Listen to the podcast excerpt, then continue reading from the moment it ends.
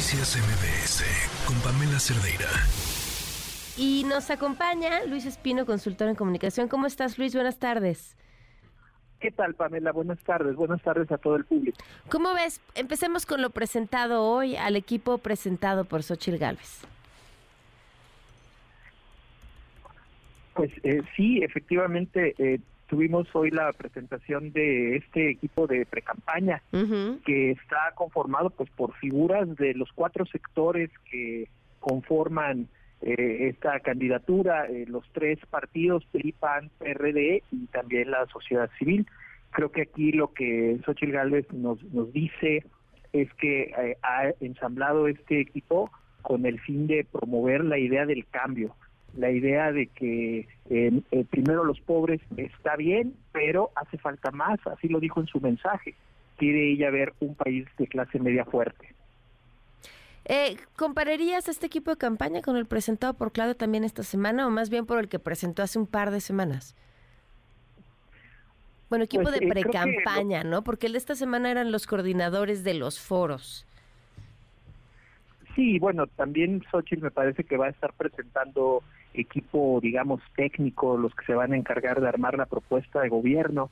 Entonces, mira, yo creo que más que eh, detenernos a ver perfiles individuales, tal vez lo que vale la pena es eh, eh, entender qué es lo que nos quieren transmitir, qué es lo que ambas nos están dando como mensaje. Entonces Claudia Sheinbaum con los equipos que está, está presentando nos quiere transmitir la idea de la continuidad, pero pues ella está tratando de decir no es calca, no es lo mismo exactamente, sino que voy a tener en algunos temas un sello particular, un sello propio y bueno, pues ya ahí sus seguidores, los que qu- quieran votar por ella, evaluarán si eso es lo que realmente quieren o si quieren que sea exactamente lo mismo que, que López Obrador. Y del lado de Xochitl Gálvez creo que la, la exigencia primero pues es que, que, la alianza se mantenga unida y que dé señales de, de ser efectiva en la búsqueda del voto. Creo que el, el reto que tiene Xochitl al ir en segundo lugar claramente es acercarse a votantes que si bien no están muy convencidos de que el gobierno de López Obrador es lo mejor que le ha pasado a México, tampoco están de primera mano convencidos de votar nuevamente por los tres partidos de la transición. Entonces creo que ese es el reto que enfrenta cada una y de acuerdo con ese reto es que ellas se van rodeando de la gente que les pueda ayudar a comunicar mejor su mensaje. Claro, ¿Y, y crees que estas personas, en- entiendo el decir, no va a enfocarnos en lo individual, pero eh, ayudan a la creación de este mensaje? Pues mira, eh, del lado de Claudia Sheinbaum, a mí, y tanto del lado de Claudia como de Xochitl Galvez, pues hay perfiles que ya están, ya, ya- son muy conocidos, ¿no? Digamos que no hay, no hay sorpresas en cuanto a la élite política. La élite política sigue siendo la misma.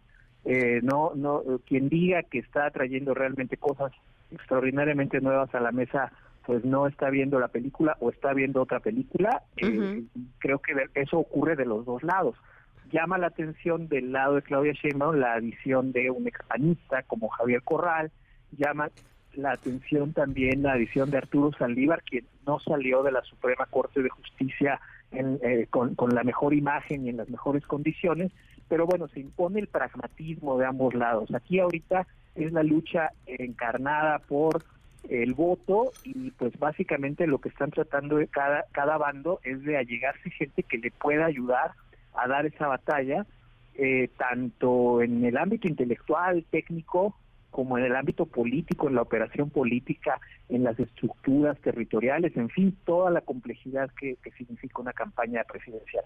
Claro, bueno, pues ya veremos. En realidad esto apenas va comenzando. Eh, será ya hasta el próximo año que, que veamos de lleno lo que van a significar eh, estos mensajes, estas pretensiones de llegar a, a- a los electores y que ofrecen cada una de las candidatas. Luis, muchísimas gracias. Al contrario, Pamela, gracias, que tengas buena tarde y saludos a todo el público. Buenas tardes. Noticias MBS con Pamela Cerdeira.